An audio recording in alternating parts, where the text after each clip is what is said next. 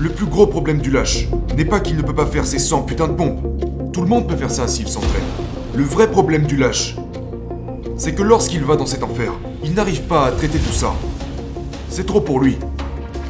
Parce que son esprit commence à revenir au fait que je ne suis pas prêt. Je ne suis pas assez bon.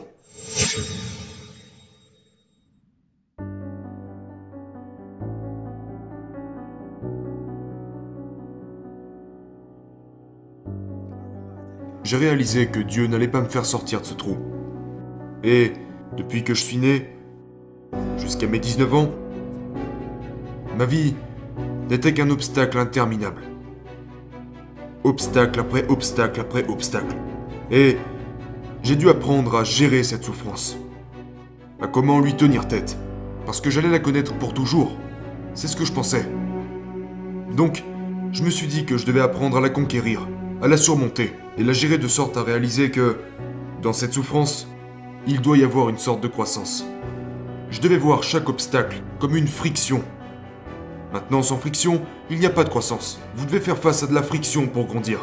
Donc j'ai commencé à regarder toutes ces choses en face, au lieu de m'écraser devant elles en me disant Oh mon dieu, regarde ta vie. Ta vie est tellement merdique. Je viens de cette famille de malades. On me frappait constamment. J'étais maltraité aussi bien physiquement que mentalement. À la place, j'ai commencé à voir tout ça comme, comme le terrain d'entraînement parfait.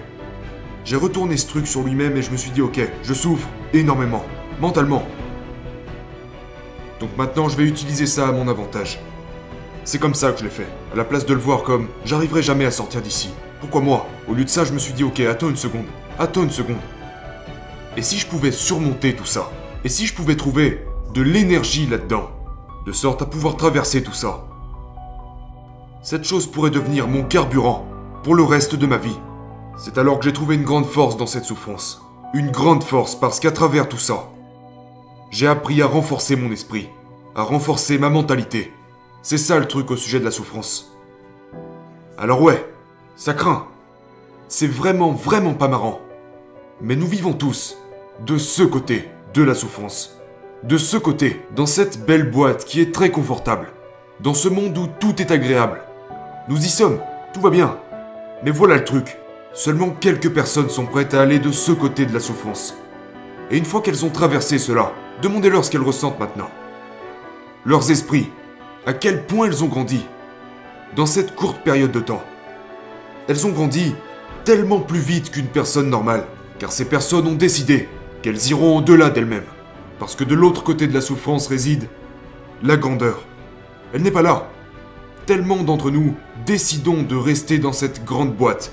Et dans cette boîte, il n'y a pas de souffrance. Donc ce qu'on fait, c'est qu'on se contente de la médiocrité. Donc, pour moi par exemple, je pesais 136 kilos. À une période de ma vie à pulvériser des cafards, à gagner 1000 dollars par mois. Je vivais dans cette boîte. Et parfois, je regardais par-dessus cette boîte, et je voyais cet enfer, cette souffrance, des tempêtes, des avalanches, des tornades, et je comptais pas y aller. Mais je savais qu'à l'autre bout de cette merde, de l'autre côté de tout ça se trouvait une personne de 83 kilos, un Seal, une personne qui a reçu les honneurs à la Ranger School, la seule personne à avoir fait ceci, la seule personne à avoir fait cela, la seule personne à avoir... Mais tout ça se trouvait derrière cette merde. Je devais traverser tout ça. Sauf que quand je regardais par-dessus la boîte, j'y retournais aussitôt en me disant En fait, ça m'est égal de faire 136 kilos et gagner 1000 dollars par mois. Je suis bien ici.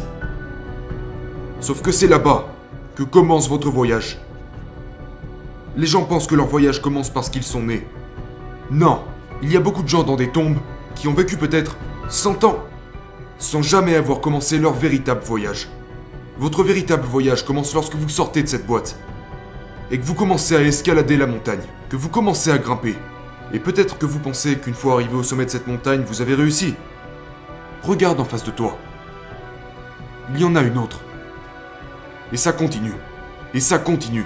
Et ça continue. Et ce que je dis là, très peu de gens le comprennent. Tellement de gens n'ont absolument pas compris de quoi je parle. Parce qu'ils sont dans cette boîte. Il faut d'abord passer par la souffrance pour accéder à cette paix que vous recherchez tant. Aujourd'hui, beaucoup de gens cherchent une espèce de livre sur les 5 étapes pour faites ça, faites ça, faites ça et vous y arriverez. Non mec, ce n'est pas aussi simple que ça. Pour trouver la véritable et permanente paix mentale, vous devez d'abord aller à l'opposé de tout ça. Maintenant, vous pourriez penser, je peux faire comme si de rien n'était et passer directement à la paix. Es-tu, es-tu vraiment heureux là? Tu n'as rien surmonté. T'as sauté une étape. T'as évité l'enfer. Tu, t'en étais là. Et tu t'attends à être en paix sans avoir à fournir le moindre effort? Vous devez aller dans cette obscurité pour vraiment trouver cette vie que vous cherchez. Parce que cette vie se trouve de l'autre côté de tout ça. Les gens se trompent. Tu dois faire face à la souffrance. Tu dois faire face à ce côté sombre, à l'obscurité. Et il y a beaucoup d'énergie là-dedans. Il y a beaucoup de bien là-dedans. Et c'est comme ça que vous trouverez cette grandeur. Mais vous ne trouverez pas cette paix que vous cherchez tant que vous ne vous saurez pas surmonter vous-même. Je pense que quand on meurt, c'est juste ma façon de le voir. Tu arrives, quelque part. Ça m'aide à traverser beaucoup de choses. Donc tu arrives dans une file de gens. Et au bout de cette file, il y a Dieu, assis là avec une sorte de tableau. Ok? Puis quand ton tour arrive, tu t'assois en face de lui et il te montre ce tableau. De ce que ta vie aurait dû être. Mais t'as vécu ta vie et tu penses avoir tellement accompli. Mais tu regardes ce tableau. T'es au paradis. Tu pèses 136 kilos. T'étais un exterminateur de cafards. Un gars qui pulvérisait des cafards pour gagner sa vie. C'est ce que tu faisais. Mais maintenant tu regardes ça. Tu es mort. Tu regardes ça et tu vois ce que t'aurais dû être. Parce que Dieu sait tout, d'accord? Tu regardes ça et... Il est écrit que tu devais peser 83 kilos, que tu devais être détenteur d'un record du monde, que tu devais être un Navy que tu devais être ça, que tu devais être ça, que tu devais inspirer les gens, que tu devais inspirer des millions de gens. Et puis tu lui rends ce tableau. Disons que t'as vécu 80 ans sur Terre, et maintenant tu réalises que tu vas devoir vivre ici en pensant au fait que tu n'as jamais été celui que tu devais être. Tu es au paradis maintenant. Mais es-tu vraiment au paradis? Quand tu vois tout ce que t'as laissé là-bas sur Terre. Le plus gros problème du lâche n'est pas qu'il ne peut pas faire ses 100 putains de pompes. Tout le monde peut faire ça s'il s'entraîne. Le vrai problème du lâche, c'est que lorsqu'il va dans cet enfer, il n'arrive pas à traiter tout ça. C'est trop pour lui. Parce que son esprit commence à revenir au fait que je ne suis pas prêt, je ne suis pas assez bon. Je ne suis pas préparé.